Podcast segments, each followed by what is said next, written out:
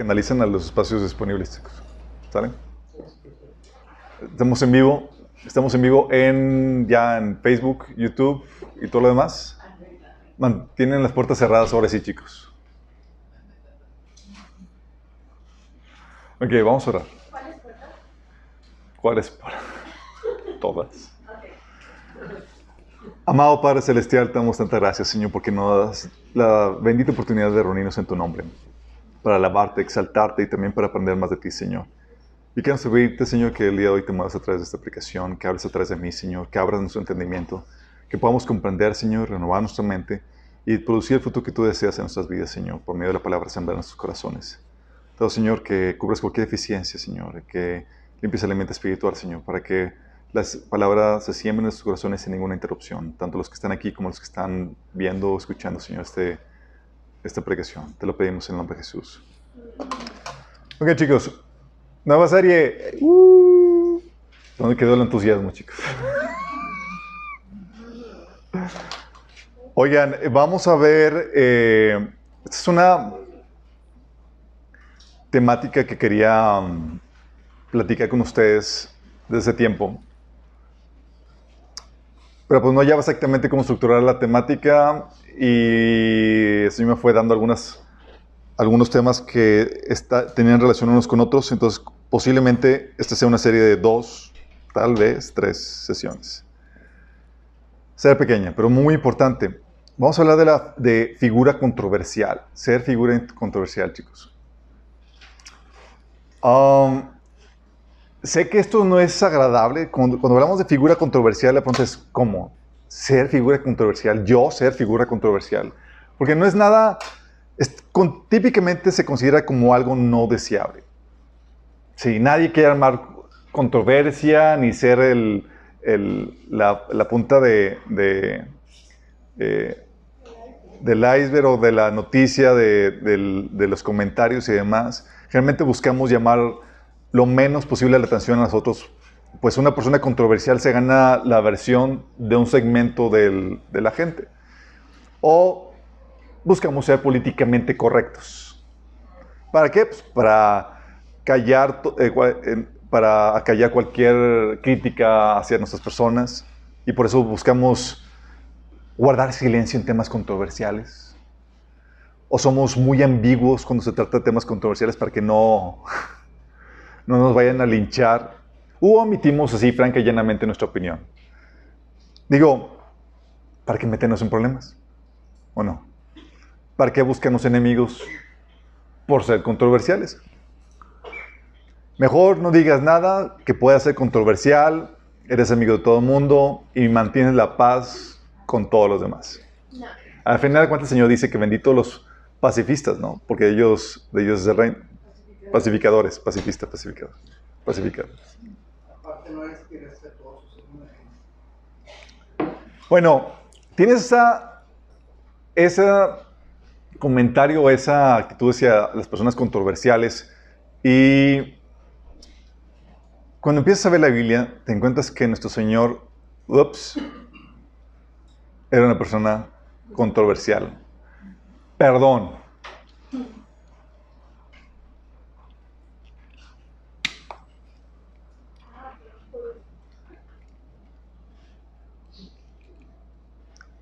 sumamente controversial. Era sumamente controversial. Él rompía todos los esquemas, chicos, y todos los paradigmas que la gente tenía acentuados o establecidos. Controversial desde que se atrevía a enseñar sin una preparación formal, chicos típicamente la gente que se atrevía a enseñar tenía que tener un título, un estatus, una eh, credenciales de que vengo tal escuela de, de, la ley bíblica y demás. Y tenías que ser educado y indoctrinado eso para que te dieran pues, la, la pauta para poder enseñar y que tú te atrevas a hacerlo, si no eras muy eh, sancionado. Pero Jesús, rompiendo esos paradigmas, en Mateo 13, 54, 56, fíjate lo que, lo que, dice. Dice, regresó, regresó a Nazaret, su pueblo. Nazaret, chicos, el lugar donde Jesús se crió toda su niñez, adolescencia y juventud. Dice, cuando enseñó ahí en la sinagoga, todos quedaron asombrados y decían, ¿de dónde saca esta sabiduría y el poder para hacer milagros?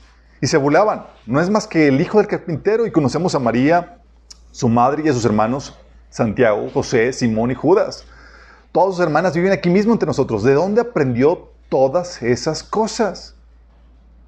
En pocas palabras están diciendo, ¿usted de dónde saca toda esa enseñanza de... Y más porque era una enseñanza nueva, algo que no habían escuchado. Y él se atrevía a enseñar como si tuviera toda la autoridad y el conocimiento para hacerlo. La tenía. Pero no de acuerdo a los paradigmas o los estándares de este mundo. Y el Señor, pues, oye, pues, ¿vienes de qué seminario vienes? No, pues, soy autodidacta, el Señor me, enseñó, me, me, estuvo revelando y pues es lo que doy. O sea, rompiendo todo eso.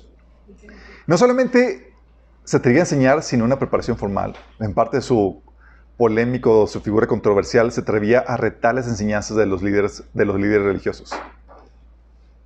Tú no haces eso si quieres guardar la paz, chicos. Comienza su predicación en Mateo capítulo 5, los cuatro famosos oíste que fue dicho. Sí, Mateo 5, 21, oíste que fue dicho a los antiguos, no matarás y cualquiera que mate será culpable de juicio. Y Jesús diciendo, pero yo les digo, vamos a enseñar un nuevo paradigma. O en Mateo, en el mismo capítulo, versículo 27 al 28, oíste que fue dicho, no cometas adulterio, pero yo te digo. O en el versículo 38, oíste que fue dicho, ojo por ojo, diente por diente, pero yo os digo. ¿Te imaginas? Jesús cambiando el paradigma. Dice también en el versículo 43 y 44, oíste que fue dicho, amarás a tu prójimo y aborrecerás a tu enemigo, pero yo os digo. O sea, no solamente se atrevía a enseñar sin una preparación formal o reconocida, sino que se atrevía a contradecir los paradigmas o las enseñanzas de los líderes religiosos. Esa es la fórmula perfecta para armar trifulca, para que te pongan en la mira de, la crítica y de la controversia, chicos. No solamente eso, dices, ¿sabes qué? Oye, no solamente voy a enseñar algo diferente a lo que enseñan los líderes, no solamente voy a atreverme a levantar, a enseñar sin una preparación, sino que también voy a retar las tradiciones de los ancianos. ¡Oh! Retar las tradiciones de los ancianos. Mira, este pasaje, el pasaje de Mateo capítulo, digo Marcos capítulo 7, habla a detalle acerca de esto. Y es muy padre este ejemplo porque te muestra que Jesús no le importaba levantar controversias, chicos.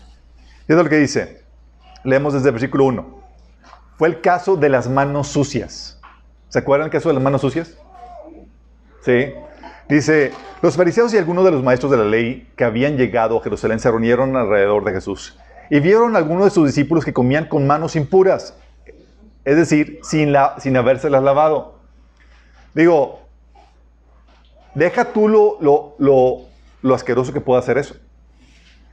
La problemática no es lo asqueroso que pudiera hacer eso, la problemática era que en el contexto judío, era un ritual que se hacía, porque te, tenías que jugar las manos, aunque incluso estuvieran limpias. ¿sí? Dice Marcos 7, del 3 al 4. En efecto, los fariseos, que, los fariseos y demás judíos no comen nada sin primero cumplir con el rito de lavarse las manos, ya que están aferrados a la tradición de los ancianos. Al regresar al mercado no comen nada antes de lavarse y siguen otras muchas tradiciones, tales como el rito de lavar copas, jarras y bandejas de cobre. Era un ritual, chicos. Era, no, era cuestión de higiene, era porque estén sucias o limpias, tienes que enjuagártelas antes de comer. Sí, entonces te da el contexto aquí en este versículo del 3 al 4. Y la problemática aquí es que empezaron a reclamar y el reclamo fue no basado en la Biblia. No se preocupen, no se va a quedar la, la lámpara. ¿eh? El reclamo no fue basado en la Biblia, chicos. Y eso Jesús lo detectó. Versículo 5. Así que los fariseos y los maestros de la ley le preguntaron a Jesús, ¿por qué no siguen tus discípulos la tradición de los ancianos en vez de comer con manos impuras? Chícate, la base que están utilizando era la tradición de los ancianos. Y Jesús, en vez de evitar problemas y decirles a los discípulos, chicos, lávanse las manos, no son puercos. Ya, ya escucharon a los fariseos, o sea, no, no, pongan el desorden aquí, chicos. En vez de hacer eso, Jesús aprovecha el tema para recriminarles algunos puntos pendientes. Versículo 6 al 13. Él les contestó, tenía razón Isaías cuando profetizó acerca de ustedes, hipócritas, según es escrito. O sea, les dijo, hay una profecía que es de ustedes, chicos. Este pueblo me honra con los labios, pero su corazón está lejos de mí. En vanos me adoran. Sus enseñanzas no son más que reglas humanas. Ustedes han desechado los mandamientos divinos y se aferran a las tradiciones humanas. Y añadió, qué buena, qué buena manera tienen ustedes de dejar a un lado los mandamientos de Dios para mantener sus propias tradiciones. Por ejemplo, o sea, no solamente les habla de esa profecía, sino que les empieza a recriminar más cosas. Por ejemplo, Moisés dijo, honra a tu padre y a tu madre, y el que maldiga a su padre o a su madre será condenado a muerte. Y el que ustedes en cambio enseñan que un hijo puede decirle a su padre o su madre, cualquier ayuda que pudiera haberte dado es corbán, es decir, ofrenda de a Dios. En ese caso, el tal hijo ya no está obligado a hacer nada por su padre o por su madre. Así que por la tradición que se transmiten entre ustedes, anulan la palabra de Dios y hacen muchas cosas parecidas. Óitelas. O sea, en vez de apaciguar el asunto, la controversia, que chicos, lávanse las manos. No, vamos a poner el dedo en la llaga. Sí, chicos, tengo un asunto pendiente con ustedes ya que sacaron el tema. Y lo sacan. Y no es suficiente con eso, los humilla públicamente. Versículo 14 dice, de nuevo llamó a la multitud, o sea, no fue un asunto entre tú y yo. A ver chicos, vengan. Y todos escuchen. Porque no había WhatsApp. Porque no había WhatsApp. Llama a la multitud, dicen, escuchen todos, dijo, entiendan esto. Nada de lo que viene de afuera puede contaminar a una persona. Más bien, lo que sale de la persona es lo que contamina. De hecho, en el pasaje paralelo de Mateo 7, que habla acerca de esto, dice que en el versículo 12 al 14, que entonces, acercándose a sus discípulos, dijeron, ¿sabes que los fariseos se ofendieron cuando oyeron esta palabra? Claro que se ofendieron. Pues los confrontó en público. Respondió él, dijo, toda planta que no plantó mi Padre Celestial será desarraigada. Dejadlo, son ciegos, guías de ciegos. Y si el ciego guiara a otro ciego, ambos caerán en el hoyo. O sea, le valió Y aquí hay que aclarar que Jesús no lo hacía para fregar a los líderes, chicos, sino porque tiene base o fundamento su actuar, en que había algo que, corregir en ese sentido. Versículo 17 al 23, fíjate lo que dice Jesús. Después de que dejó a la multitud y entró en, en la casa, sus discípulos le preguntaron, le preguntaron sobre la comparación que había hecho. Tampoco ustedes pueden entenderlo, les dijo, no se dan cuenta de que nada de lo que entra en una persona puede contaminarla, porque no entra en su corazón, sino en su estómago, y después va a la letrina. Con esto Jesús declaraba limpios todos los alimentos. Luego añadió, lo que sale de la persona es lo que contamina, porque de adentro del corazón humano salen los malos pensamientos, la inmoralidad sexual, los robos, los homicidios, los adúlteros, los adulterios, la avaricia, la maldad, el engaño, el libertinaje, la envidia, la calumnia, la arrogancia y la necedad. Todos estos males vienen de adentro y contaminan a la persona. O el Señor tenía un punto que quería transmitir, era importante. Sí, no era solamente un asunto de que vamos a fregar a los líderes. No, era vamos a transmitir una enseñanza correcta acerca de esto y cuáles son las, las cosas que realmente importan y las cosas que realmente contaminan a la persona.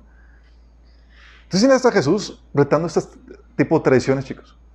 No es la fórmula para ser un pacifista así que no levanta, que no levanta humo. No solamente eso, sino que también les contradecía en público.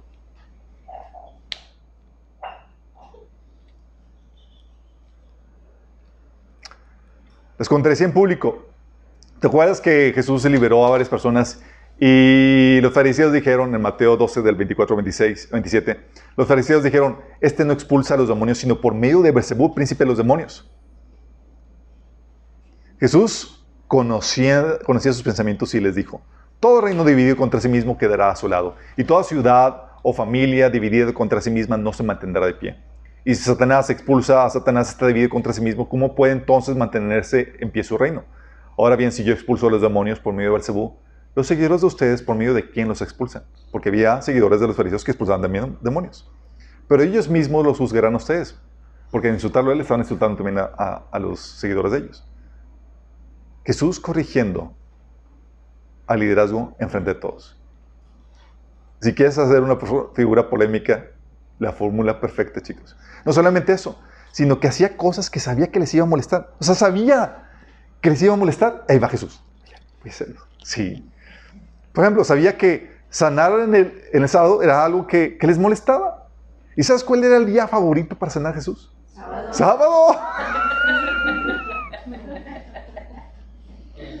Parece como, parecía que se levantaba y hoy no he hecho enojar a ningún fariseo. A ver, vamos a buscar algún enfermo para, para, para hacerlo enojar. Imagínate. Dice, fíjate, Marcos 3, del 1 al 6, dice, en otra ocasión entró, entró en la sinagoga y había un hombre que tenía la mano paralizada. Algunos que buscaban un motivo para acusar a Jesús no le quitaban la vista de encima para, saber, para ver si sanaba al enfermo en sábado. O estaban todos viendo qué iba a hacer. Y Jesús sabía, era como que, ah, pues, así estaba él en Babilonia sin saber qué onda. Sabía qué onda con eso. Entonces Jesús le dijo al hombre de la mano paralizada, ponte de pie frente a todos. O sea, no solo no los sana escondidas, es ponte de pie enfrente de todos. Órale. Entonces Jesús le dijo al hombre de la mano paralizada, ponte de pie delante de todos. Luego le dijo a todos, está permitido en sábado hacer el bien o hacer el mal, salvar una vida o matar. Pero ellos permanecieron callados. Jesús se les, quedó mirando enojado y entristecido por la dureza de su corazón y le dijo al hombre, extiende tu mano. Extendió y la mano quedó restaurada. Tú no haces esto si quieres tener las paces con los. Tan pronto como salieron los fariseos, comenzaron a tramar con los herodianos cómo matar a Jesús. O sea, sabía que estaban con los ojos puestos delante de él a ver qué hacía. Así dice, no, no. Y Jesús, "Órale. a ver, pasa al frente. Y todo y los reta. A ver, chicos, ¿es pecado o no es pecado? Sean el sábado. O sea, si sabes que se va a molestar, ¿por qué lo haces? ¿Por qué?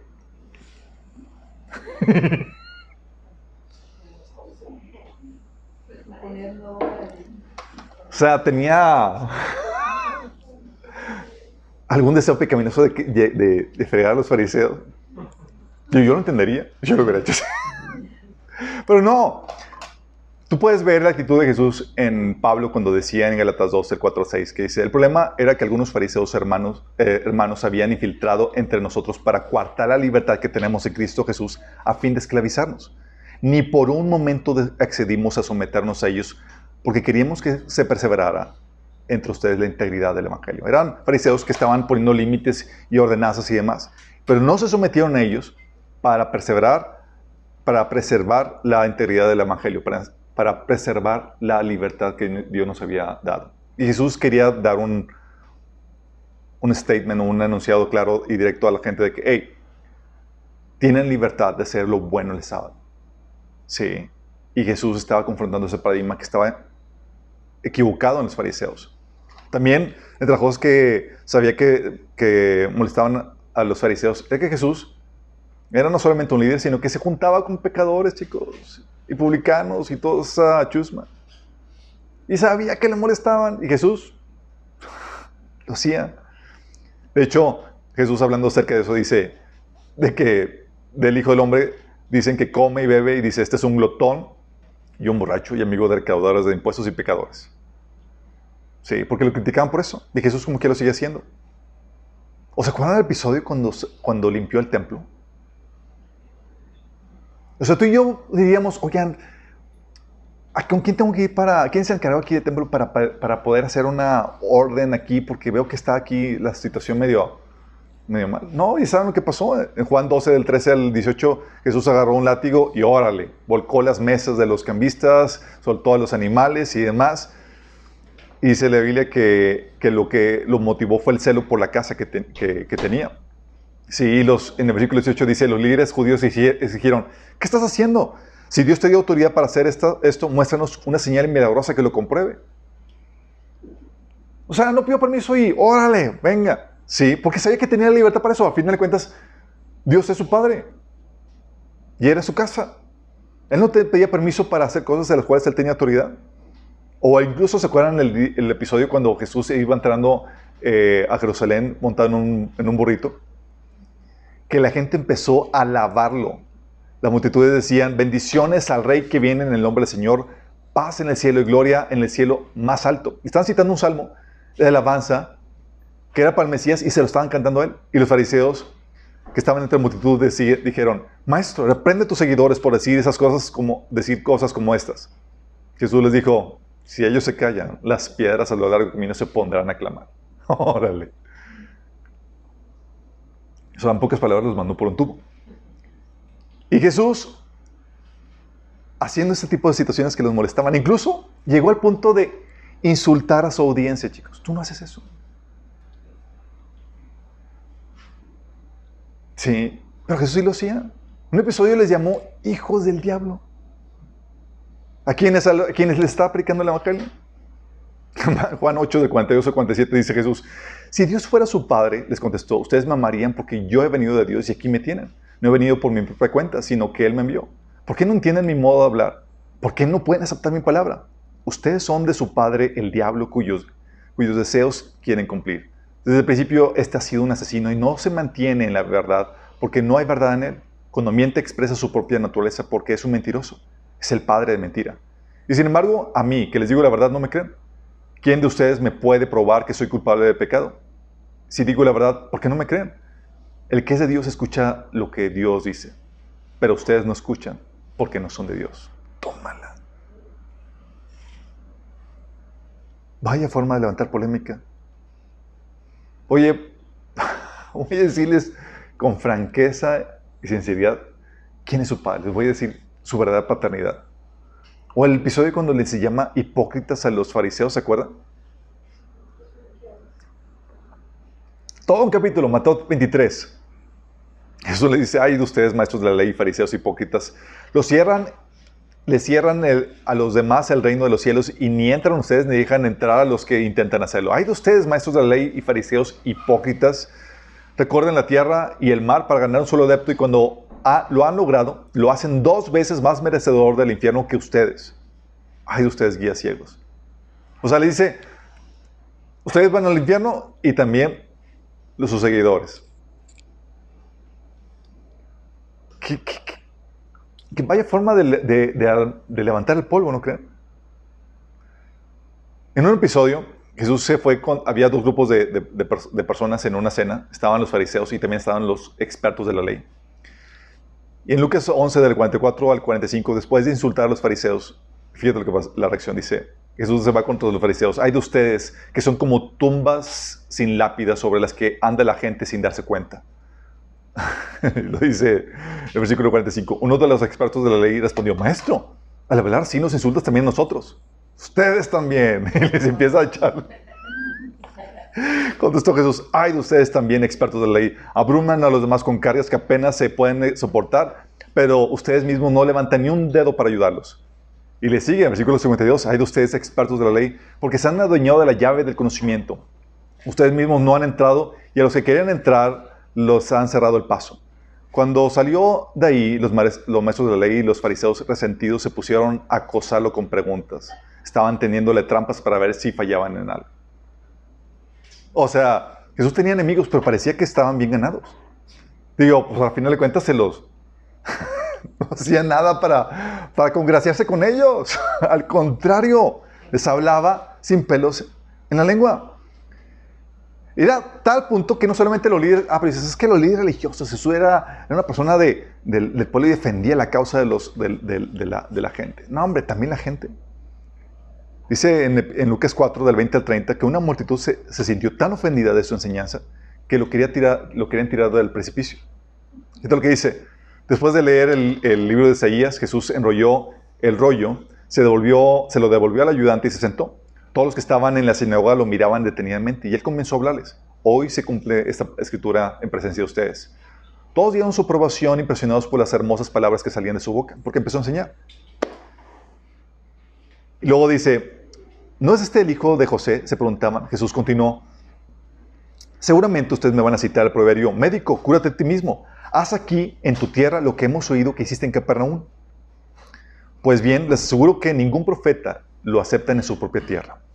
No cabe duda de que en tiempos de Elías, cuando el cielo se cerró por tres años y medio, de manera que hubo una gran hambre en toda la tierra, muchas viudas vivían en Israel.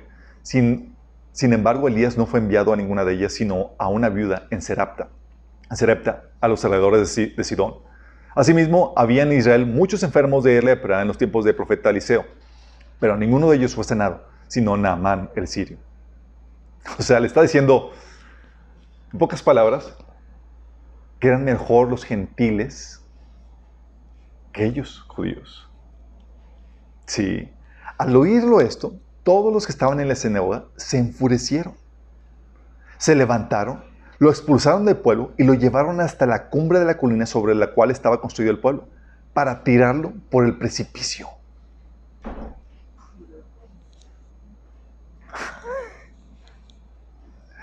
¿Qué tal, chicos? Para tirarlo por el precipicio. Dice, pero él pasó por medio de ellos y se fue. O sea, ya me aquí suficiente polvo, me voy.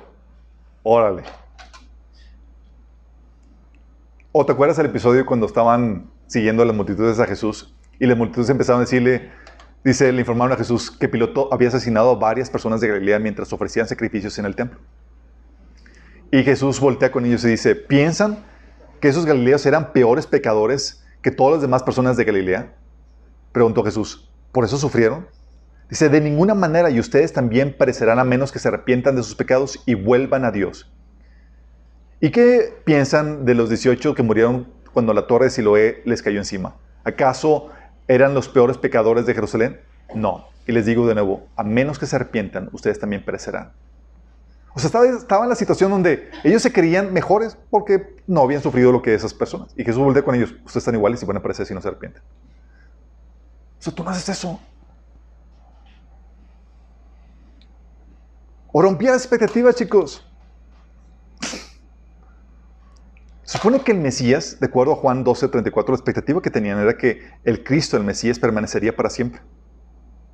Pero llega Jesús con los, con los, con sus discípulos y le dice, que era necesario que fuera Jerusalén, que sufriera muchas cosas terribles a manos de los ancianos, de los principales sacerdotes y de los maestros de la ley religiosa, que lo iban a matar y el tercer día que iba a resucitar. Pero Pedro lo llevó aparte y comenzó a reprenderlo por, por decir semejantes cosas. Dios nos libre, Señor, dijo. Eso jamás te sucederá a ti. O sea, rompiendo tu expectativa. Señor, no, no, no, tú vas camino al estrellato y a, y a coronarte para rey. Sí, ¿O qué tal su predica, chicos?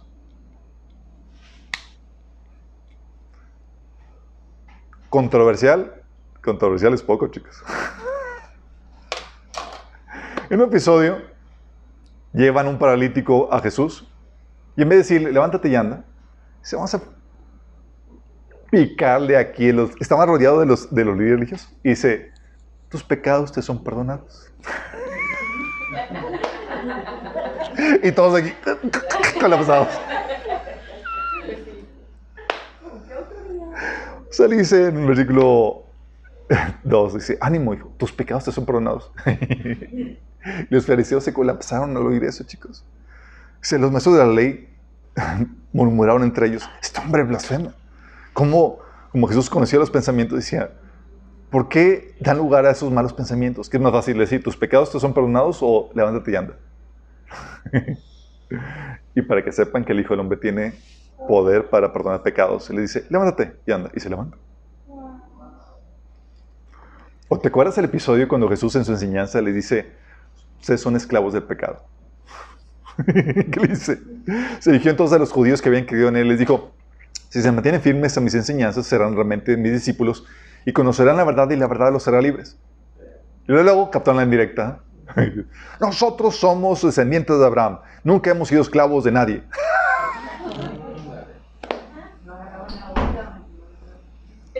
¿Cómo puede decir que seremos liberados? O sea, ¿la entendieron? O sea, no, les dijo, son esclavos. Les dijo, van a ser liberados. Y como que a ver si la aceptan.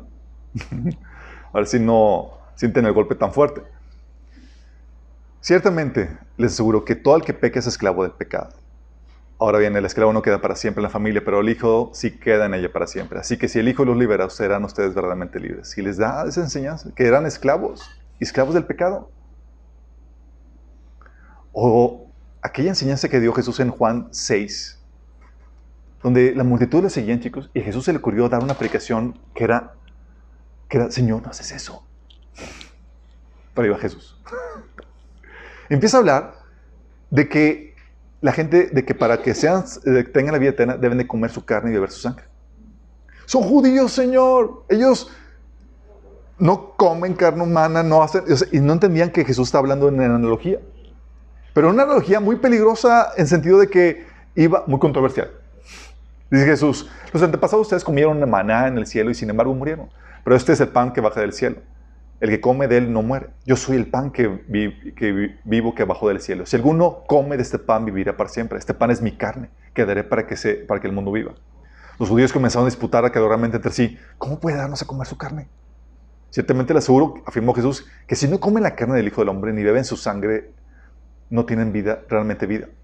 El que come mi carne y bebe mi sangre tiene vida eterna y yo lo resucitaré en el día final, porque mi carne es verdad comida y mi sangre es verdad de vida. El que come mi carne y bebe mi sangre permanece en mí y yo en él, así como yo en el Padre viviente y yo, y yo vivo y yo vivo por el Padre. También el que come de mí vivirá por mí. Ese es el pan del, que bajó del cielo. Los antepasados de ustedes comieron maná y morían porque come este pan vivirá para siempre. Versículo 60. Al escucharlo, muchos discípulos exclamaron, enseñanza es muy difícil. Esta enseñanza es muy difícil. ¿Quién la puede aceptar? Y como consecuencia en el versículo 66 dice, desde entonces muchos de, sus discípulos le volvieron la, espalda y ya no andaban con él. Y Jesús no, no quería decir que, que que comer su carne literalmente, pero utilizó una analogía, te las dijo, pues, ¿cuál analogía sería más controversial? y la avienta. Y la gente se fue. Los discípulos, Señor, como que esa enseñanza no funcionó, ya nos quedamos sin gente. Y la pregunta que dices, oye, Señor, ¿qué onda? ¿Le gustaba picar el liderazgo? ¿Le gustaba levantar controversia? ¿Ustedes qué opinan, chicos?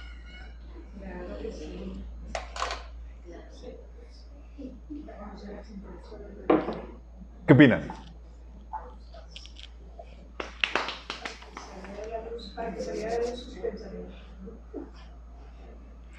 Mira, no creo que su intención era picarles. Si no lo hubiera hecho, en cuanta ocasión se le hubiera eh, ocurrido.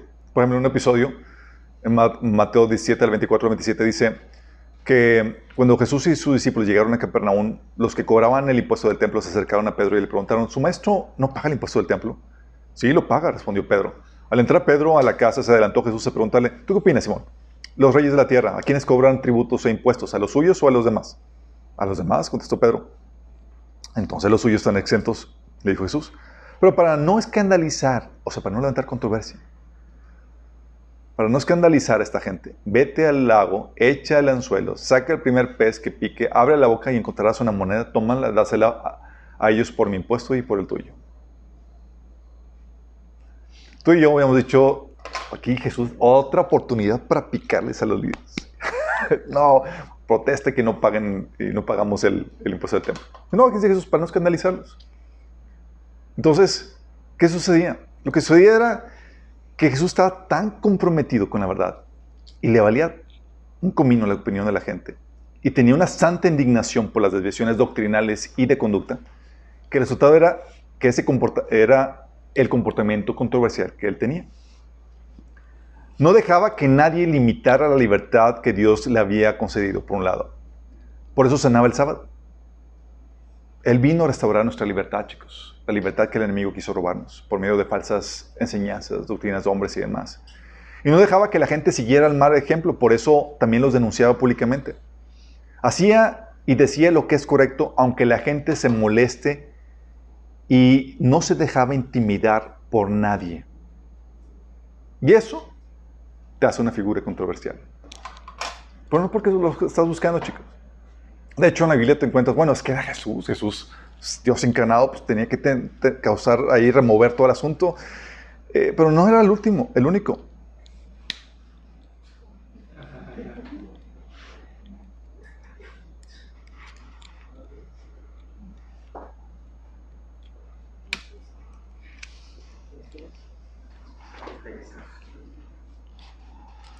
No era el único, chicos. Aquí lo pongo este. Juan el Bautista era otro. Buscaba problemas Juan el Bautista. Quítale la, la pila y luego se la se pone. ¿Causaba problemas Juan, el Bautista, chicos? Sí, causaba problemas. En una ocasión, dijo Jesús, parecía que Juan el Bautista se, sentía, se sintió aburrido una tarde. Dijo, pues, ¿qué voy a hacer? Ah, pues...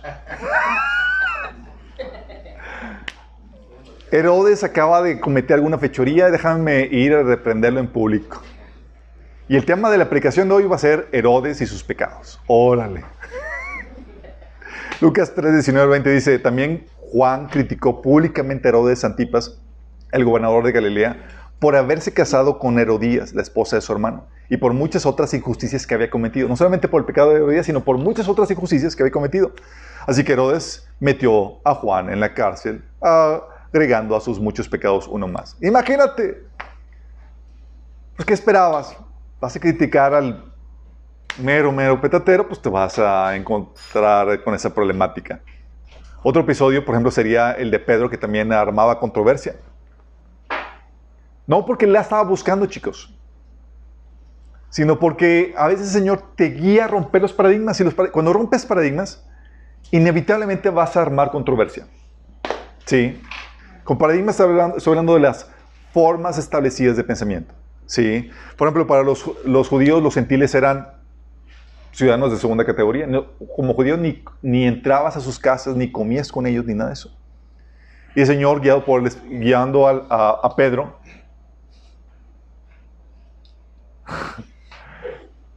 el Señor guiando a Pedro lo envía a predicar a este a Cornelio.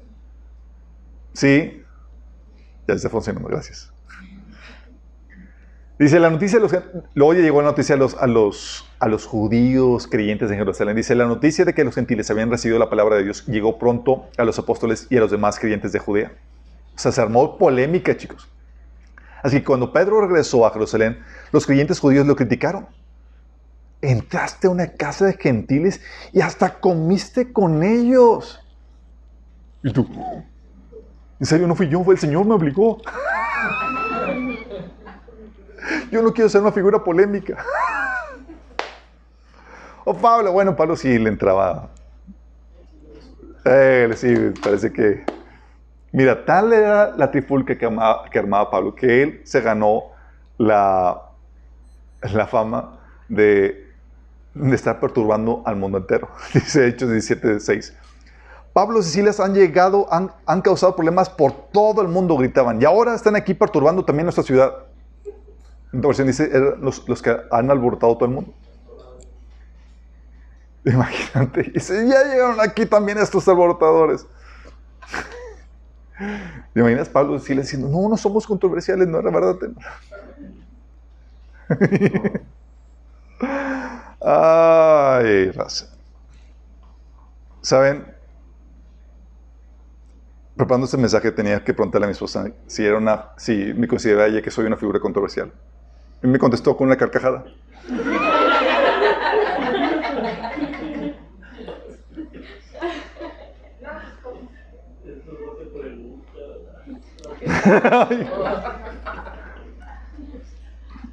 ok. La verdad es que uno se, uno se levanta en la mañana diciendo, hoy voy a ser controversial. Bueno, hay gente que puede hacer eso. Pero el Señor, por el perfil que me ha dado y el llamado que me ha puesto a realizar, y también por muchas veces ingenuidad mía, o sea, te metes en camisa de once varas sin darte cuentas. ¿Sí? Tú sin querer armaste, prendiste un fuego y, y se encendió toda la ciudad.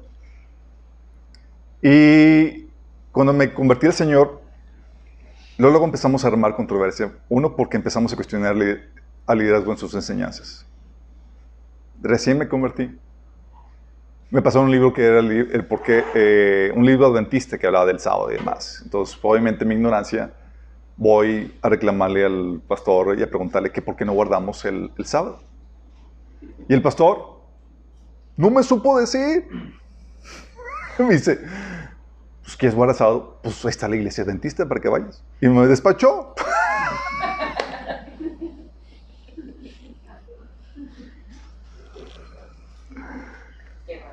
Obviamente el Señor fue dándome conocimiento, más conocimiento en ese sentido. Sí. Y, uh, empezamos a distinguir la- las herejías que a veces se mencionaban. A una iglesia en la que fui en mi juventud, estaba, estaba tomando el discipulado de esa, de, de esa iglesia. Y luego mencionaron una herejía en esa iglesia. Mencionaba, por ejemplo, que Adán y Eva no eran justos, sino hasta después de ser tentados. Sí. Eh, que necesitaban ser tentados para ser justos. Y pues estaban todas, toda la, toda la, era la- el discipulado en la casa de esta persona. Entonces empiezan eso, y yo digo, a ver, mi, pre- mi pregunta ingenua. me dicen, Entonces tú estás diciendo entonces que necesitamos el, la el operar a Satanás, quien es el tentador, para que pueda declararse jun- una persona justa o no. Entonces no somos justos porque somos hechos a la, en la justicia y en la santidad de Dios, a la imagen de Dios, sino que necesitamos a Satanás para ser justos. Y- y- y- y- no, se armó la polémica. Me querían linchar. Expulsación, de hecho.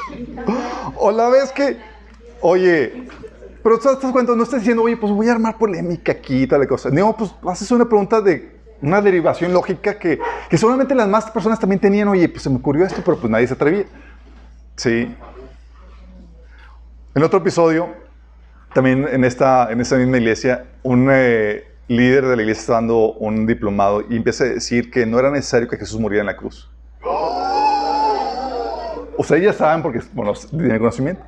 Que era necesario que Dios pudo haber perdonado a Adán si, sin derramamiento de sangre si tan solo se lo hubiera pedido. Pero es, necesitábamos nos- nosotros para satisfacción de venganza y demás ver el- eh, y la sangre derramada. Oye, y dice eso, yo indignado me paro y le empiezo a contradecir. Digo, porque me entra la iglesia santa. Sí, don Joel me puede, me puede respaldar en eso. Él también lo ha hecho. O sea, digo, ¿cómo estás diciendo? Y estos pasajes de aquellos y demás, o sea, Jesús no murió para satisfacer la justicia de Dios, para apaciguar la ira de Dios. O sea, que, que las demandas, las justas demandas de la ley, se, que no exigían la muerte de nosotros y Jesús la pagó. Yo, no, es que tú eres muy religioso. Yo. Sí. O cuestionando eh, enseñanzas como, oye, la enseñanza que necesitas pedir permiso al pastor para servir a Dios. Hoy empiezan a enseñarlo y luego se me ocurre a mí escribir un ensayo, una epístola acerca de eso y se la mando a mis amigos y se enciende Troya, se me arma Troya. Sí.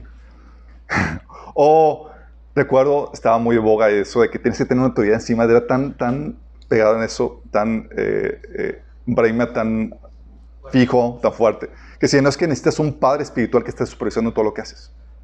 Dice, en cualquier área, pues si en el negocio necesitas un padre espiritual en el área de los negocios. Y así, todo así. O sea, siempre debe tener una autoridad sobre ti.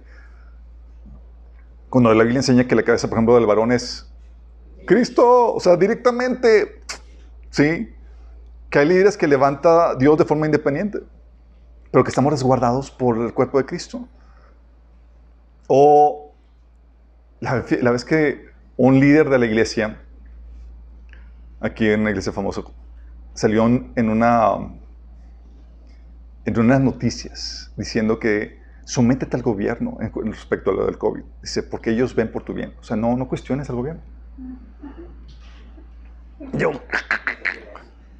Así me rasgaba las vestiduras así. Lo pues pongo el comentario que, eh, cuidado, en Facebook, tratando de hacerlo más políticamente correcto. Así de que, oigan, tratando de aclarar el punto, no, es muy peligroso esto, chicos. Tienes, la Biblia nos enseña a someternos ciegamente a las autoridades lo que se dijo está mal. Explotó el Facebook, recuerdo. Sí. Y así para las situaciones, chicos. Cuestionar cosas o enseñanzas. Una vez una hermana mayor ya conmigo dice, tú nunca debes de golpearle a tu hija. Y yo, ¿y dónde saca eso, man? Dice, ¿tiene algún pasaje de la Biblia? Y se me enciende porque no la, porque le cuestioné. Sí. O también, de cosas que no lo hago de chicos, fluye. O también, por ejemplo, por romper fo- formatos. Y formatos dentro de la iglesia. O sea, cuando comencé mi camino con eh, eh, cristiano abrimos un grupo estudiantil cristiano sin permiso del pastor. Eran cristianos de diferentes iglesias. Pues a cuál pastor le pides permiso ni nada. Sí, aparte era una asociación estudiantil y la cual se había pedido permiso a la, a la universidad para hacerlo y sancionada efectivamente por la, por la universidad. Entonces no había ninguna problemática, según yo. Y nada, se arma la trifulca porque le dije a mi pastor, no le estoy pidiendo permiso, nada más quiero que ore. O la vez porque que me quieran también crucificar porque tenía el pelo largo. Te hemos dicho que te cortes el pelo, pero es un rebelde. Luego me decía, me lo decía una hermana cuya mamá usaba el pelo corto. Porque, porque en el pasaje donde habla que los hombres pelo, no deben tener pelo largo, te menciona que la mujer no debe tener pelo corto. Y pues, sé cómo está la cosa. Sí, y aparte no lo tenía tan largo, chicos. Sí. me decía, córtate el pelo, me lo cortaba así, pues, allá queda para acá. Sí. Ah, o pues, rompiendo el formato de, oye, iglesia en casa. Dice, oye, pues invítame a tu célula. No, no somos células, somos iglesia. O sea, ustedes son una iglesia porque no tienen, no tienen el formato de una iglesia grande. O le, una vez llegó un hermano pastor carpintero, me dice, eh, nos ayudó con la litera, y me dice, eh, pues hoy eh, estoy pastoreando una misión. Y yo, ¿no es iglesia? Dice, no, es una misión. ¿Y cómo distingues una de otra? Y nada más se le funcionaron así los, los circuitos así. No supo, qué, no supo qué decir, me dice. Y ya rompiendo ese paradigma, chicos. Sí, gente choqueada cuando le decimos que los invitamos a la iglesia, llegan aquí y no se quedan así con quién no. ¿A dónde vine?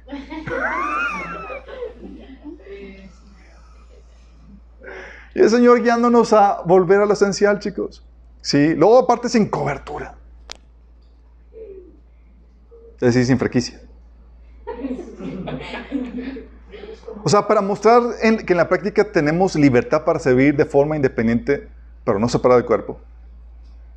Dios nos guió a comenzar esto sin la cobertura de nadie, pero no independiente del cuerpo. Si luego llega un hermano y me dice, oye, te ofrezco la cobertura, hermano.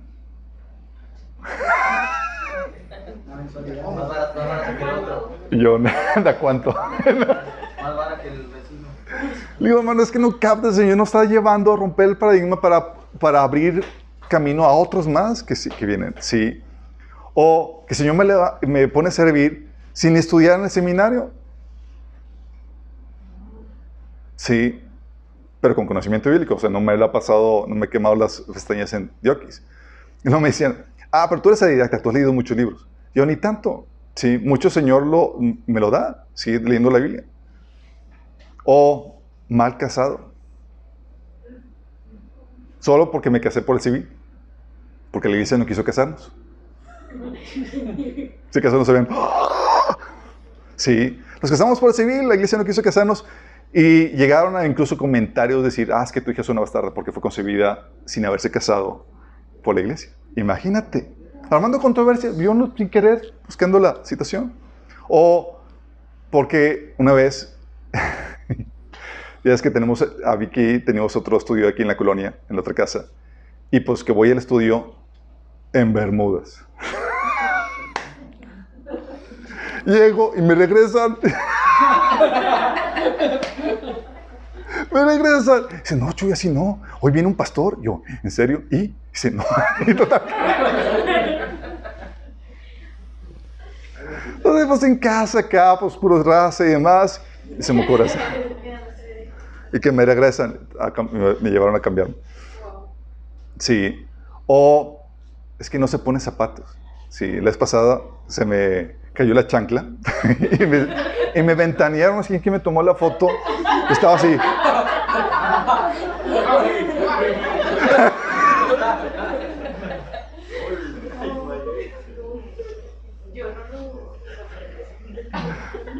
O sea, como si no fuera suficiente el hecho de que... Sí, lo publicaron ahí, sí. O la controversia porque tengo una muletilla de que la gente le digo chicos a la, a la, audiencia. Dice, no, bueno, es que nos ofendes cuando dice chicos. Yo, ok. Eh, ¿Qué les debo decir? Chiques.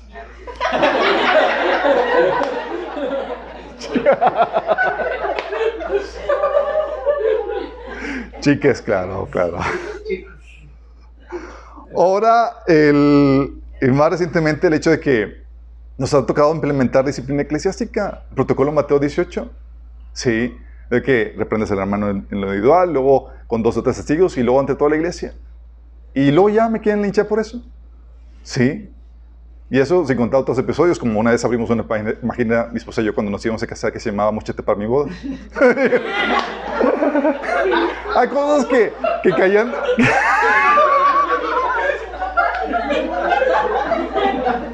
Hay cosas que caían en la ingenuidad, estoy de acuerdo. Mochetepamiboda.com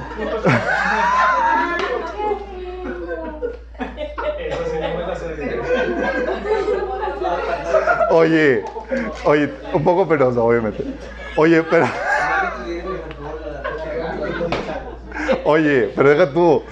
Nos enteramos que una, una pareja de amigos se animaron a casarnos por la página. Imagínate.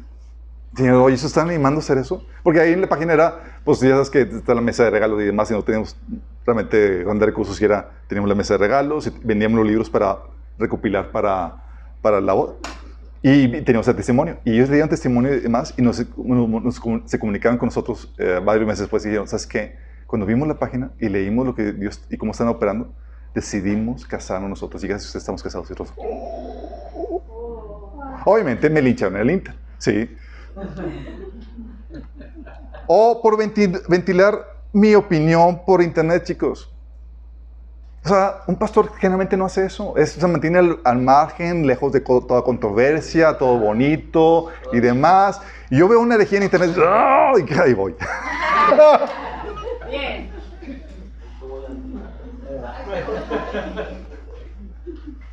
De hecho, hasta, hasta algunos de ustedes me han dicho, oye, Marto, alguien publicó esto para que comentes, porque saben que se va a...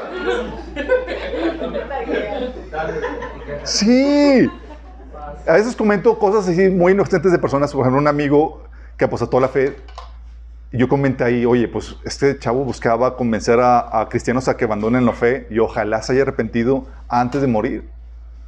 Y nada más por comentar eso, uh, se armó Troya. ¿Sí? O temas polémicos. A mí se me ocurre comentar acerca de política, que es uno de mis temas favoritos, y religión. Temas que en teoría no deberías de platicar. Al punto de que me han hablado, hermanos, me dice, oye Alberto, es incorrecto que des tu opinión en las redes sociales sobre asuntos políticos. Tú eres un pastor. Y yo, ¿dónde dice eso en la Biblia? y se quedó cuatropeado. y dice, ¿la Biblia habla política, sí o no? Sí. Entonces debemos enseñar lo que dice la Biblia, sí o no. Y todos choqueados porque típicamente no hacen eso. ¿A cuántos pastores conocen en la red que arman polémica, chicos? ¿Sí? O simplemente por hacer lo correcto. Una vez un familiar estaba en adulterio con un casado, destruyendo el matrimonio de una, de una familia. Yo lo reprendí y demás, no quise entender, y ahí voy a hablar con la familia, ¿sí? Y exponer la situación. Sí. O un hermano que andaba en pecado, se le reprende, se le aplica el, Mateo, el protocolo Mateo 18 y se arma también fuego. ¿sí? O a veces también se nos armó, se nos armó la polémica por desarrollar líderes a la forma en que la Biblia desarrolla. ¿Sabes cómo desarrollaba Pablo los líderes? Los ponía y es como que, ok chicos, aquí me con el changuero, ahorita vengo. y les, seguimos discipulados por carrita. Entonces se me echaban encima porque, oye, es que Berto, o sea, no han ido a un seminario. Y yo, ¿y? sí, y está, ya las pusiste a compartir. Y dice, pues sí, ya, ya tomaron el discipulado, ya. De hecho, para así como en Pablo, el único seminario que tomaban los líderes que Pablo levantaba era el discipulado que Pablo les daba. ¿sí? Y en realidad, si tú te, aplicas y avanzas en el discipulado, vas a aprender eh, más de lo que aprenden en muchos seminarios. ¿sí? Pero pues, obviamente la metódica es controversial. ¿sí? Eh, o por predicar cosas que no, no gratas, que contradicen mucho de lo que se predica hoy en día. Oye, que te enseñan a declarar y nosotros, ay, es una presunción maligna, dice Santiago, que caía raya en la, en la brujería. O que Dios te promete una mejor vida y nosotros, prepárate aquí para sufrir, sí, por Cristo, e invierte y desgasta tu vida. O sométete a los pastores en todo. Y nosotros, los pastores no tienen teoría sobre todo, solamente sobre un área limitada. O una vez recuerdo, vamos a tomar, estaban compartiendo eh, el mensaje de que el joven soltero debe estar sujeto a sus padres todos los días de su vida hasta que se casa. y esa postura la tenía el pastor que nos iba a dar la práctica para el matrimonial. Mi esposa dice, esta vez no hables, no opines, no digas nada, nada más queremos cumplir el protocolo para que ya nos casen.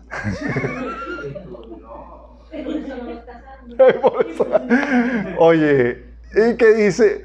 Oye, pues que sale con la, sale con la, con, sale con que los jóvenes están sujetos a los padres. Pues mi esposa estaba casándose en desobediencia. Y en desobediencia, entre comillas. Sí. Total que me salen con eso y, empezamos a cuestionar el asunto. Y mi esposa ahí, dice, Nada más salimos y dice, ya no me casé por la iglesia. O el comentario de que es que el matrimonio civil no es, no es válido. Sí. Que cuando el matrimonio por la iglesia ni siquiera se practicaba y la iglesia primitiva no lo hacía sino hasta mediados del hasta el, medievo que se empezaba a hacer el matrimonio por la iglesia, imagínense. Sí. O asuntos de que es que Alberto habla de ovnis. O toca el tema de la masturbación y cosas por el estilo. Y dices, mira, polémico. Sí. A veces, obviamente, todo eso me ha ocasionado una opinión adversa por parte de los líderes de la iglesia. Una vez explicado de mí ante toda una iglesia, imagínense. O en un episodio, la reprimenda que me dieron los líderes fue tan severa y estaba mi esposa, mi prometida en ese entonces a mi lado. Fue tan severa que casi se me desmayaba, Maris. Gracias a Dios yo tengo una piel así, ya tengo calle. Entonces yo estaba así, wow, yo estaba por dentro, no puedo, no puedo creer lo que me están diciendo. Pero después estaba, oh. Estaba tratando de ahogar a fuerza de que no me voy a desmayar, no me voy a desmayar. O incluso por parte de la congregación. O sea, la vez que, se me ocurrió contradecir a los liderazgos que me, que, ponían, o sea, todos se me querían linchar. Sí, se me querían levantar toda la iglesia, no porque había dicho algo en contra de la iglesia, sino porque se me había ocurrido cuestionar al líder que estaba enseñando herejías o cosas sin fundamento. O alguno de los miembros también que, que me, que, me han aprendido, que me dicen, oye, Alberto, no es correcto que hables de asuntos políticos y demás, en, o que seas tan, tan controversial por, por Facebook. Sí. O que me mandan por WhatsApp. Dios tenga misericordia por todo lo que hiciste. Sí. yo me, estoy mal. Sí, bueno, sí, ya sabes en qué, en sentido, ¿no? O incluso ha ocasionado opinión adversa también por, por amigos e incluso íntimos, chicos. Situaciones así por levantar polémica llegaban conmigo y me decían, oye, Chuy, tenemos que separarnos de ti si no dejas de hacer lo que estás haciendo. Así. Y me abandonaban. No, se vayan, back. Oye, tenía muchos amigos, decía mi esposa, pero después de que me casé contigo. no, exactamente. Y yo recuerdo, oye, y luego mi, esposa me decía, oye, ¿conoces a esta persona? Ah, sí, la tengo como amigo en Facebook. Mira, chéquelo. Y luego, no, no tienes conmigo. Y yo, ups. Pero. Oye, bloqueado por un montón de personas. Obviamente no ando y checando quién me bloquea, quién no. Simplemente de repente me daba que, que una y otra y otra. Ah, su mecha. Sí. O incluso mi familia, sí. familiares míos me dijeron, es que lo que hiciste está muy mal. O sea, por hacer lo que dice la Biblia. Has dividido la familia. Sí. Eres un tirano, exhibiste al hermano. Eres, hace acusaciones de ese tipo. Sí. O incluso mi esposa, te lo recuerdo, le causa controversia a mi esposa porque porque incluso en, en temas tan sencillos, no es que quiera ser polémico, simplemente soy de las personas que no aceptan algo, sino hasta que me convences, me des razón. ¿sí? Incluso tan sencillas como cosas de la pijama. ¿sí? Yo duermo a gusto, vestido así, tal como estoy, con cinturón y toda la cosa. ¿sí? Entonces, cuando nos casamos, mi esposa era, no puede ser que duermas así. Dice, es con pijama. Yo, ¿cuál es la lógica de la pijama? si es dormir a gusto, yo estoy a gusto, sí. ¿Cuál es la lógica? Aparte ensucias más ropa. O sea, no tiene sentido. Y yo cuestiono todo.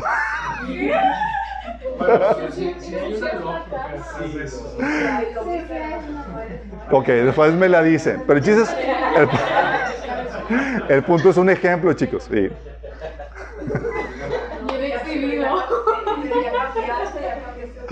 Oye, no, al final mi esposa prevaleció, pero... eh, punto mi esposa. Sí, mi esposa me sacó otro punto. Dice, ¿quieres ser feliz en el matrimonio? Ok, sí, me pongo el pie. Ah, no. no, fue eso. estoy exagerando. Oye, pero el punto es...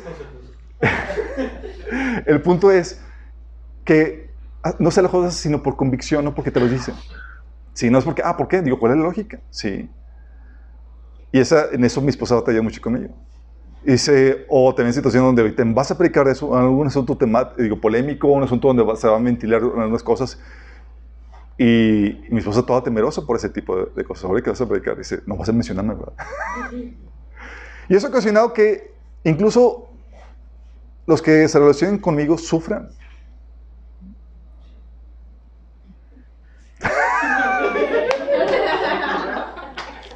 No esperaba el sí tan, tan, tan inmediato. Sí.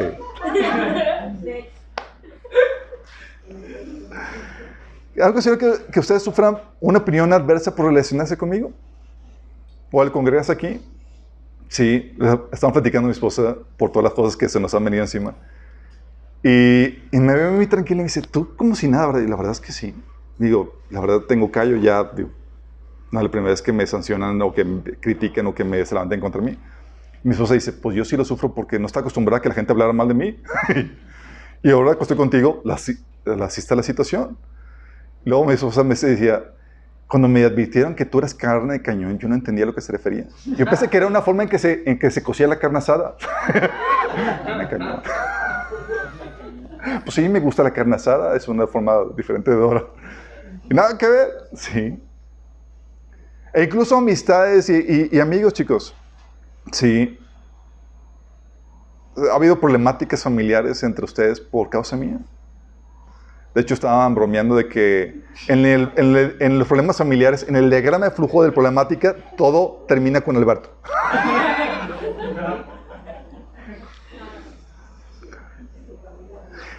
Y la verdad, me vale todas esas cuestiones. Sí, sí, siente el rechazo de amado, pero eh, ya cuando estás buscando la aceptación del Señor y lo único que te importa es saber que estás haciendo lo, lo correcto delante de Dios, digo, todo eso, sí.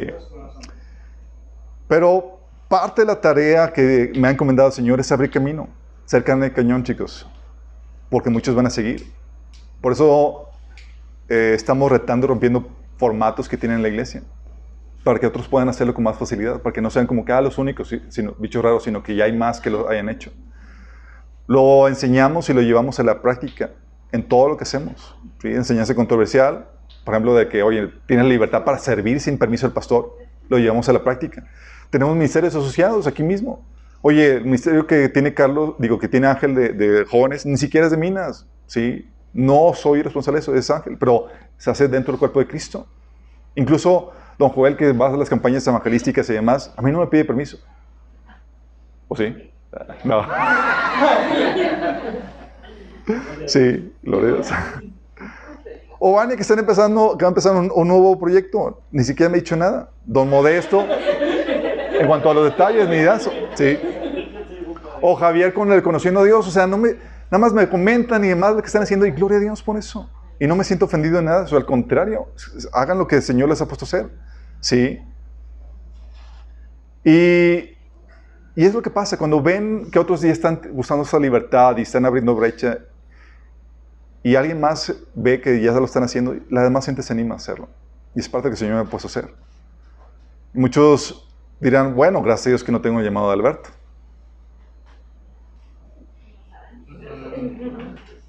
¿Pero qué crees? Tú no te libras. Tú no te libras. Por mi llamado es esperarse que se sufran las consecuencias de ser una persona polémica, pero ¿por qué te platico todos estos casos y estos ejemplos? Porque en un mundo cada vez más corrupto, desviado, la verdad y el sentido común, pararse por la verdad y el sentido común, se vuelve altamente controversial.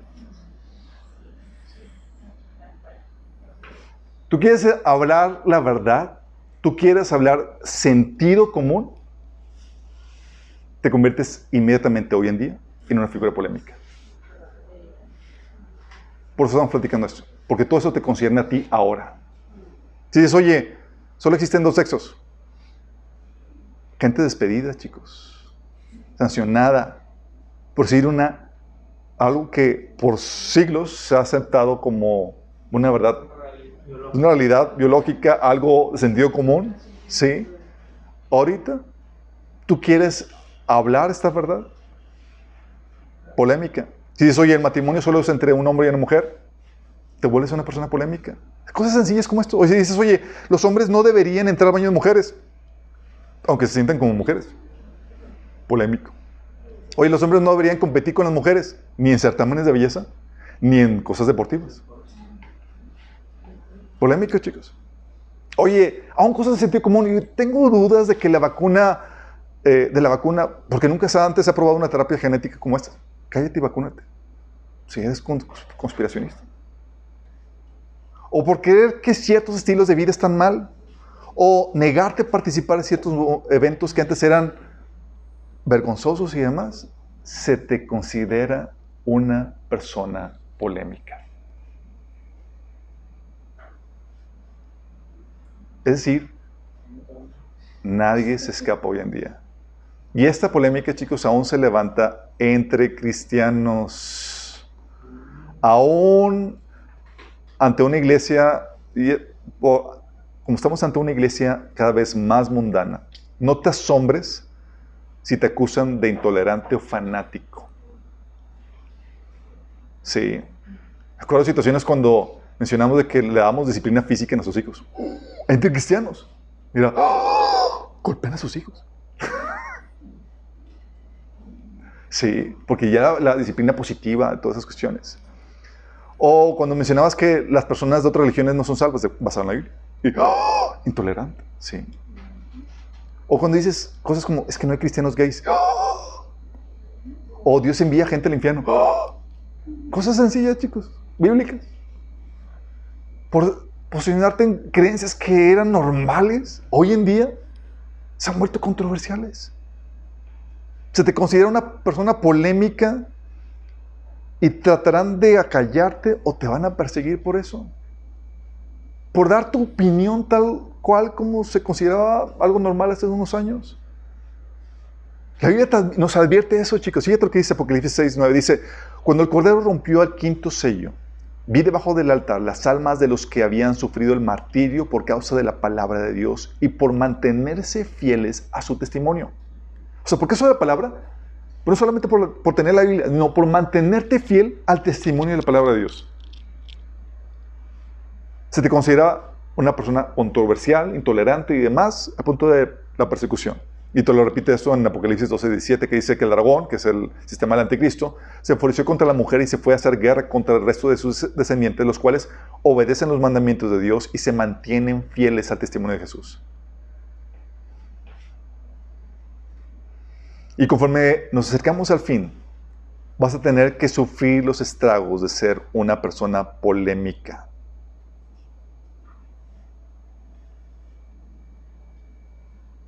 Sorry que les diga esto, chicos, pero tienes, tienen que estar conscientes de los tiempos que estamos viviendo. Ahora, ser un cristiano normal, que se mantiene firme en sus convicciones, es por sí una persona polémica, que va a sufrir el rechazo, la desaprobación, la crítica, la calumnia y el silenciamiento de la gente alrededor. Y la censura también. Silenciamiento, censura. Y el peligro, el mayor peligro ante esta situación, ¿sabes cuál es?